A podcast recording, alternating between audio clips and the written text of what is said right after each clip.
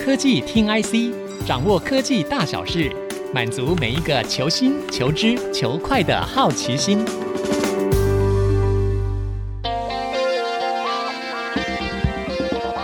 这里是 IC 之音主客广播 FM 九七点五，欢迎收听科技听 IC，我是节目主持人李立达。近零排放是最近企业间非常红的一个话题。除了企业对环保、爱地球这些自觉之外，主要是受到国际公约以及相关法规的驱动，包括之前的京都议定书、巴黎协定，到最近的夏姆席克执行计划，都在减碳上在做持续的努力。而在今年十月，欧盟就要开始试行碳边境调整机制 （CBAM）。在 CBAM 试行之后，二零二六年一月就要正式的实施。到底什么叫做 CBAM？实施之后，对国内的出口商又有什么样的影响呢？最近很红的氢能，台湾厂商发展的状况与机会又在哪里？这些问题，我们都请专业的来回答。很高兴我们可以邀请到 Digitime Research 的分析师于佩如来到现场，帮我们科技听 IC 的听众朋友们来做一些解答疑惑。佩如您好丽达，各位听众，大家好，我是 Digitimes 佩如，也可以叫我 Sabrina 哦。 ，OK，Sabrina，、先请教你，什么叫做碳边境调整机制 （CBAM）？这跟我们的厂商又有什么关联呢？好的，所谓的 C ban，事实上在它是在今年哦四月的时候已经正式的立法通过了。那刚刚丽达有提到说，在十月的时候开始做试行，今年但十月，对，但是试行的时候我们其实不会收嗯个碳关税的哦、我们对只是相对的收集一些相关的数据来了解整个碳排放的一个状况哦。那到二零二六年底，就是二零二七年的时候才会正式开始实行哦。 OK，那 C ban 其实不是突然出来的哦，它其是实在二零一九年的时候，就是欧盟有提出所谓的 Green Deal，也就是绿色新政。它在那时候就有个很重要的一个目标哦，就定定说未来在二零三零年的时候是要降低五十五趴的呃所谓的温室气体排放。是所以温室气体排放，对，就是降低五十五趴。所以我们可以看到，在这样子一个目标之下，二零二一年的时候，其实就已经有定定这个所谓的呃绿色经济方案。嗯，这个方案其实就是我们在讲的五五套件，那里面就五五套件对对，里面就涵盖了我们刚刚提到的 C ban 这个措施，所以我们可以看到，其实在二零二一就已经被提到，到今年经历了你看有两年的时间才正式的立法通过，所以其实有一定的脉络。那整个脉络其实是源自于我们在讲这个近零排放这样一个发展的一个趋势哦。了解。那这个对我们厂商来说又有什么样的挑战跟如何应应呢？事实上，所谓的 C ban 的话，我们在说，其实是欧盟是在针对进口到当地相对比较高的这些产品来征收是所谓的碳关税。 OK，那欧盟要怎么收？大家可能会好奇嘛。对欧盟它其实需要要求这个进口商，它需要申报说这个产品它的整个碳排放的一个状况是怎么样，而且这个碳排放不单单只是我们说的温室气体排放的范畴一的直接排放，啊哈，还包括范畴二的间接能源的排放的部分。这对个可以帮我们说明一下，什么叫做范畴一、范畴二？我知道还有范畴三嘛，对不对？对，没错的。嗯，我们所谓的温室气体排放，我们有分为主要三个范畴。是范畴一就是直接排放，包括像制成的排放啊等等之类的。制成的排放。对，那范畴二的话，主要就是电力，就是外购电力，好、其实相关的一些间接的一些排放。那范畴三的话，就是我们说的整个产业的上下游相关的一个排放。所以像我们一些物流，就是我们的东西送到下游的厂商，这些也都是我们在交通、物流运输，这些也是相对的会产生呃所谓的碳的一个排放。所以可以说，范畴一是在本身的一些排放的部分，那范畴二是用在电力对的，部分延伸出去的。是的。再另外一个就是范畴三，就是再往上下游做延伸没就错，了。没 OK 错。 OK，所以从本身到有范畴三是比较到上下游的部分，所以欧盟说，哎，你其实要申报说你到底这个范畴一跟范畴二的排放量是多少之后，对那。他会要求进口商要把这个对应的排放量对应到一定的要收的这个 C ban 的一个凭证的费用。大家可能好奇说，啊、那怎么计算这个凭证的费用？哦，丽兰，你猜猜看，就是现在那个欧盟一公吨的一个碳费大概现在落在多少？我猜猜看，嗯，五十欧元，哦，差不多。我们现在可以看到，昨天大家 check 一下，大概是八十六欧元左右，八十六欧元而。且在今年二三月的时候还有达到一百欧元。所以它是浮动的它。是浮动的，所以它 OK 计算基准的话会看这一周是多少，所以它是个浮动的一个值。哦，对，所以你看换算下来的话，大概就是新台币两千八到三千三这样子，一公吨的碳排放是的一个是碳费是，会到这么多，对所以对厂商而言说啊，这其实就会垫高成本嘛。所以我们可以看到说，为什么会对台湾的厂商有影响？因为台湾其实是出口导向的一个国家，是而且我们的生产据点其实是散落在各地的嘛。所以未来的话，欧盟是针对这些高碳盘的产业。它来征收这所谓的碳关税，那欧盟其实有明定第一波要收的这些高碳排的产业有哪些，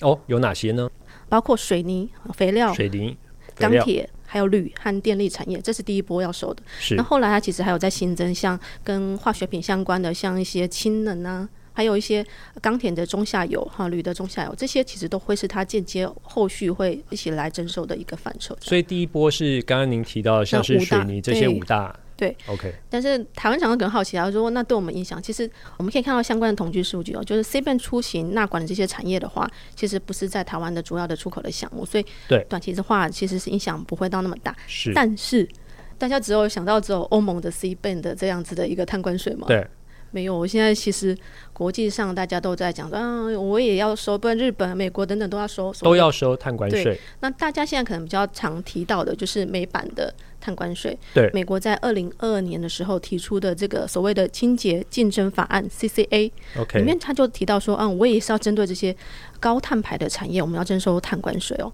那时间什么时候会实施呢？啊，丽达问的很好，就是现在大家都很关切说，哦、最快可能是二零二四年就开始要实施了，但是不想引起大家的一个碳焦虑是，因为美国现在 CCA 的这个法案对，它现在还在讨论的阶段，它虽然现在已经有 red twice 就是二读通过，是但是它的二读通过跟台湾的是不一样，相台湾二对读大概就差不多抵定了。对，但是它没有，它离立法还有一段遥远的距离要走。哦，这样子，那对二零二四年应该不会实施吧？因为所以现在二零二三了，是的，所以这边也是要呼吁大家，就是虽然现在还蛮多媒体都说美版碳关税二零二四就要上路了，其实我们来看，它是在一一七借期提出来的，可是它嗯呃今年一八其实没有再提这件事情，所以一七一八是就美国在开相关的法案的一个会议， OK，对，所以我们可以看到它今年其实没有在延续后面的一些讨论，但是还是可以持续观察它后续是不是有一些新的进展，但不要引起就是太多的一个碳的焦虑，因为大家一直在讲二零二四年这个时间点其实是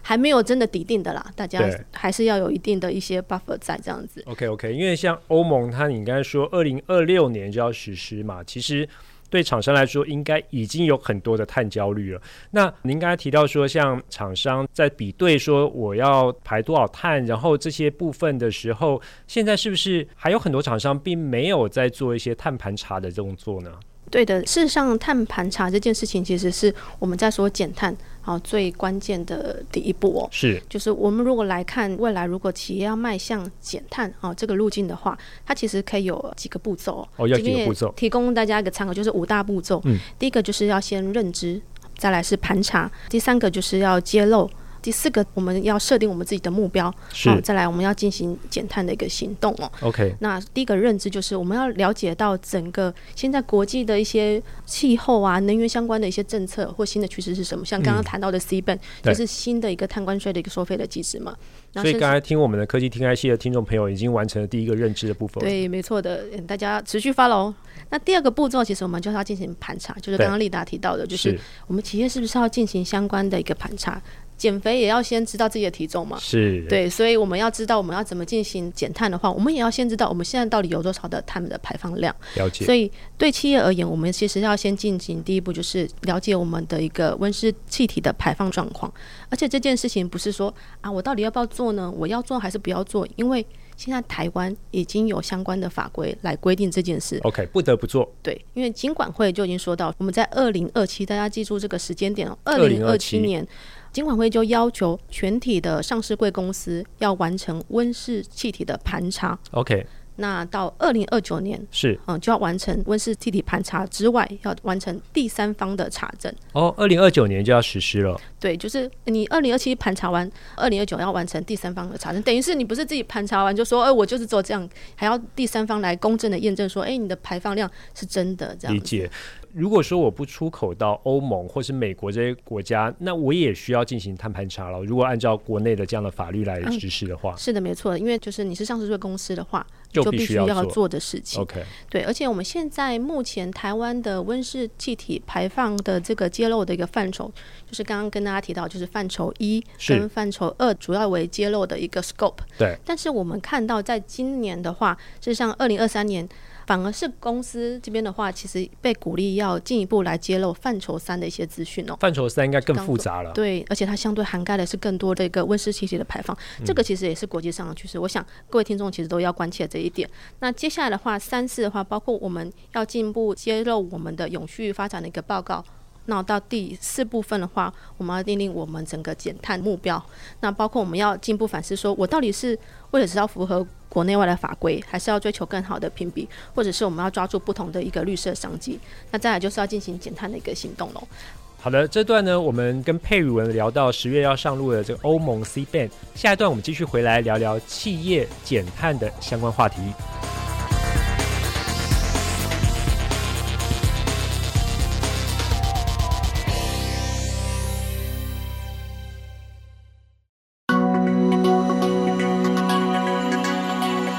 欢迎各位听众朋友回到科技听 IC，我是节目主持人李立达。我们的节目除了在 IC 之音官网 LD 可以听到之外，大家也可以上 Spotify、Apple Podcasts、Google Podcasts 以及 KKBox 搜寻“科技听 IC”，按下订阅，这样就不会错过每一期的节目了。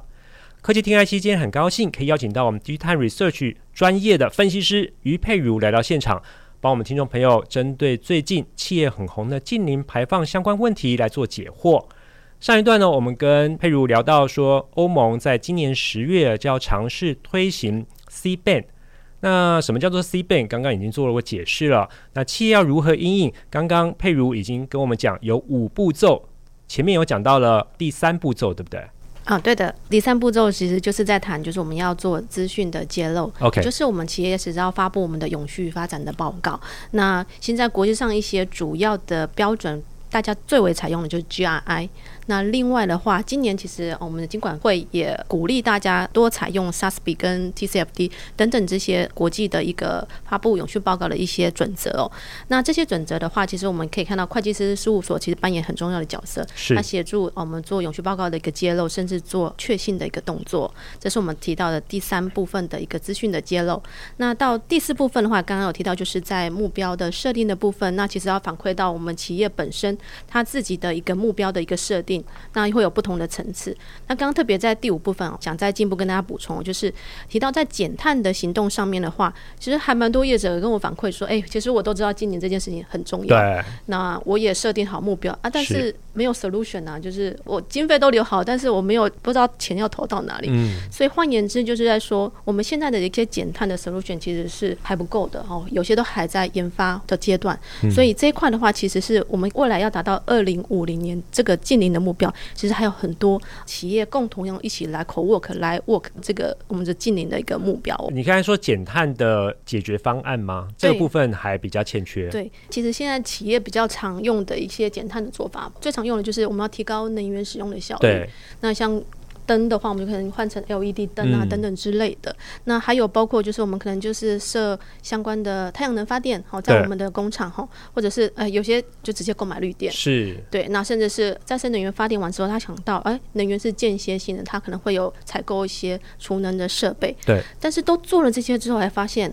离我二零五零的减碳目标还是不够。还是不够？所以氢能哦，就是变成现在去年谈还被大家说哦，这个议题还太远哦，但对今年好多企业跑来跟我说，诶，那氢能我们到底可以做什么？哦哈、嗯哼，所以这个议题其实今年来嗯其实还蛮多业者都是在关注它的哦、那为什么会这么关注它呢？我想。嗯，刚刚提到就是它是一个新的一个我们说的解近邻的一个解放之外，国际上其实也还蛮多机构都是认可这样一个发展趋势哦。嗯。呃，我们看到还蛮多国际机构其实就有提到说，在二零五零年的时候，最终能源的一个占比，氢能其实要占到十二到二十二的比重。你说国际上的建议是这样子吗？，对，未来就是二零五零青年人占比其实会达到十二到二十二的比重，哦，甚至是 IEA 就是国际能源发展总署，是哦，它就有提到说，二零三零年。氢能可能会取代天然气成为最重要的一个气体的能源来源哦。二零三零年对，那对时间很近哎。是，所以我们可以看到，诶，大家都在谈说，诶，氢能的可能性哈，氢能的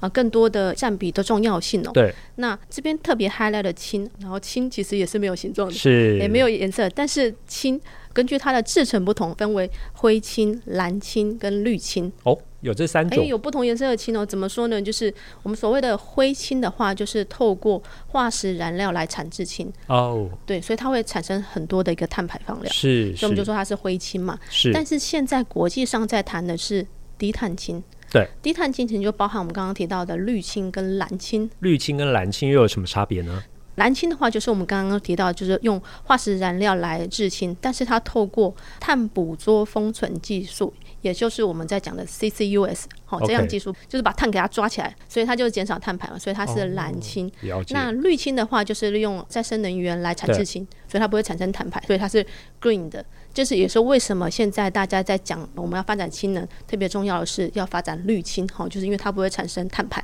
再生能源产生氢。对， OK，因为有人在讲说，其实海水也可以产生氢嘛。应该是说海洋可以造成发电了，就对是发电其实会有很多不同的能源来供给的一个来源，理就解、是对像海洋、地热，然后氢其实也是另外一个发电的选项。了解，对那这个就是我们在说，呃，国际上现在朝向整个低碳氢的一个发展。那这个发展趋势其实也受到最近国际上两大重要的一个法案的通过，一个是是美国的降低通膨法案。IRA，嗯大家可能想说，诶，降低通膨法案不是就鼓励相关业者到美国去设像电子厂等之对啊类的？嗯可是其实我们也可以看到说，它在相关的一个对绿色科技的投资的一个补助当中，其实有针对绿氢来做补助。绿氢对， OK 它特别是说，如果你在美国生产滤清的话，它每一公斤补助你三美元。哦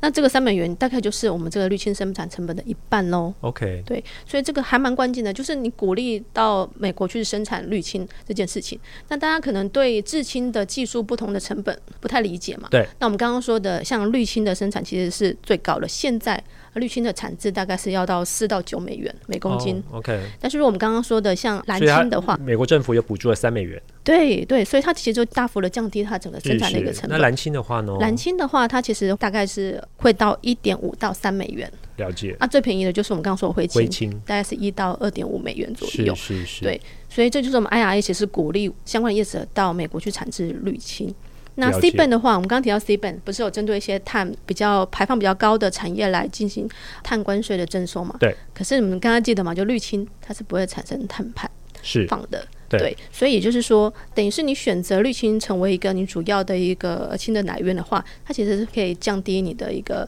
碳关税的。理所以我解们。说，哎，不管是 IRA 或 CBAN，其实都 drive 啊、这个绿氢的一个发展的一个态势。了解，可是大家都知道绿氢很好，问题是台湾有相关的绿氢产制的方式吗？这个问题非常好哦。我们在看国际上在驱动整个氢能产业的发展，其实绿氢不管是在美国。哦，或者是欧洲，他们就是大力的推动绿氢的发展。对特别是绿氢发展当中，我们刚刚说要电解，哦，电解水制氢嘛。嗯对。然后它这个电力来源是来自再生能源，所以是不会产生碳排的。理解对，那它其中有个关键的核心的一个呃，我说设备好，它就叫做电解槽。 ，OK，我们看到的，不管是美国或者是欧盟，其实在推动整个氢能的一个国家的一个战略的时候，电解槽就是在制氢技术的电解槽，都是他们投入很多的研发的一个经费的一个环节、哦。但是我们相对来看到台湾现在目前在推动整个氢能产业的一个发展的时候，我们看到，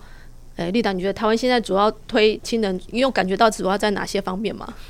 呃，我觉得交通应该会是一项吧，因为就我所了解，像 Toyota 他们其实推这个氢能车已经一段时间了，只不过一直没有大量的在市面上做生产。对，利达的观察很好哦，就是我们其实如果进一步来解析整个氢能的产业链的话，是分为上游的，我们刚刚说的产制氢的部分，对，跟中游的就是储存跟运输氢的部分。是那这边还包括像加氢站等等， ，OK，跟下游就是刚刚利达提到的，就是在交通端的一些应用哦，这个理是解大家最能够有感觉，因为是在应用端嘛。对所以像氢能车啊，是甚至是包括有些是在发电类的一些应用，甚至是在工业用的部分，这个都是我们说在应用端。对那这些其实就是我们可以看到，日韩在推动它的一个氢能产业的发展的时候，我们可以看到它很大的一块的着墨点，就是在氢燃料电池车这一块。嗯呃你知道它现在加氢站现在大概有几座吗？在他们国家？我没有概念，两三百座。那很多了对，耶，台湾现在就是我们努力，就是二零二三年要达到我们就是中油跟呃林华林这两家要在今年第一座的台湾的加氢站 OK，第一座。今年按对，那按人家已经就是呃两三三百百座了。，OK，但是这个也反映到他们政策的投入的一个重点。对它其实在它整个氢能产业的一个发展，其实就把这块视为重要的，就是氢燃料电池车的部分。是，所以它设定了加氢站的目标，还有燃料电池车的一个车辆的目标，这个就是很具体，在它的整个政策蓝图就很具体的数对字。，从那上面到至亲到后面的应用都有了，对，因为我们说能源产业事实上是很需要政府相关的力道来驱动的一对个产，业对。，确实，那台湾其实也很不错的，在去年底有公布我们的十二项关键的近邻的战略嘛，是那其中氢也是我们投入的发展的一个重点，但是就是希望可以更多的包括呃刚刚提到像一些比较具体的一些量化的数字的目标，这样建立起来的话，反而是可以让呃我们企业更有所本。哦嗯的一个发展的一个方向哦。理解，那刚刚提到，其实是在应用端，就是不管是日韩，或者是我们看到国际上大家比较有感的，那台湾事实上第一部的那个氢能巴士车，其实也在今年有发布出来了 OK，那其实我们也可以看到，台湾其实在下游端也有一些努力的一些方向，下游端对，就是我们刚刚说的在应用端。但是如果从台湾的政策的一个发展的一个方向，我们可以看到，台湾对氢能就特别绿氢的话，还是倾向就是进口绿氢。进来之后，然后进一步我们可能要发展就是储运这一块，因为进口进来之后，我们要进一步储存，然后运输到所需要的地方。所以台湾现在尾油、中油主要在处理就是有关于储运这一块。但是我想特别再 highlight 一点，就是在上游端的一个潜力哦，就是我觉得还蛮看好就是绿氢电解槽的一个需求。哦，就刚刚提到，就是绿氢的一个产制的部分，它对电解槽其实扮演关键的一个角色哦、是因为我看到一个缺口，这个缺口就是我们现在在达到近零目标下，我们是需要八百五十 g 瓦的一个电解槽的一个需求。是但现在如果是大家都已经照他们 plan 好的这个产能来做的话，对，其实只有大概六十一 g 瓦，啊所以六十一跟八百五十其实有很大的一个缺口。对啊，差哦虽然很多，对啊，虽然说现在好像说欧洲其实在这边的发展有很多的厂商，然后中国有很多的厂商，那台湾有没有机会？但是我觉得台湾不能因为说，哎、现在已经有一些 dominant 的厂商之后，我们、嗯没有想要往这一块走，我觉得这块因为有有这样的一个需求存在，那台湾其实最强的是什么？供应链。对所以我们其实不一定要电解制氢的全部我们自己做，而是我们可以掌握一些关键零组件的一个产制，甚至我们可以做系统整合 SI 的角色。是这个都是我们可以再进一步思考台湾，特别是制氢产业上游端的电解槽的一些呃需求所在哦。所以您刚才提到说，像氢的电解槽会是台湾供应链如何切入整个绿氢供应链里面的一个机会点。对，没错，了解，好的，我们今天很高兴可以邀请到 Digitime Research 的分析师于佩如来聊聊企业减碳与氢能相关的议题。我是李立达，我是玉佩如。下周同一时间我们再会。本节目由 DigiTimes 电子时报与 IC 之音联合制播，